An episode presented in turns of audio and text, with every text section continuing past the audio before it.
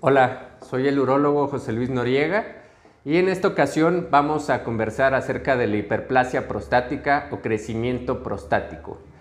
Esta enfermedad es bastante común después de los 50 años. La mayoría de hombres después de los 50 años, hasta la mitad de los hombres que rebasan esta edad, va a tener algún síntoma relacionado con esta enfermedad.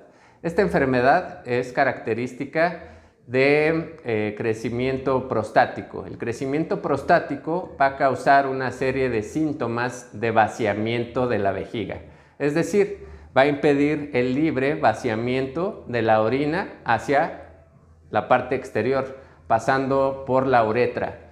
Eh, la próstata es una glándula que se encuentra debajo de la vejiga y que usualmente por acciones hormonales y acciones propias de la edad, va a crecer, impidiendo así el correcto vaciado de la vejiga.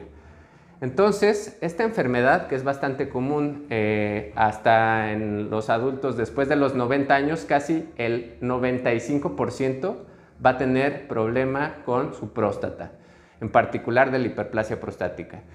¿Qué elementos usamos los urólogos para evaluar la hiperplasia prostática y eso lo podemos brindar en la consulta de primera vez. La evaluación de las cifras del antígeno prostático específico, porque si bien es importante que te realices el antígeno prostático específico o que le sugieras a algún familiar tuyo que rebase esta edad y que ya tenga problemas de próstata, eh, es importante que un profesional te pueda eh, evaluar este nivel de antígeno prostático.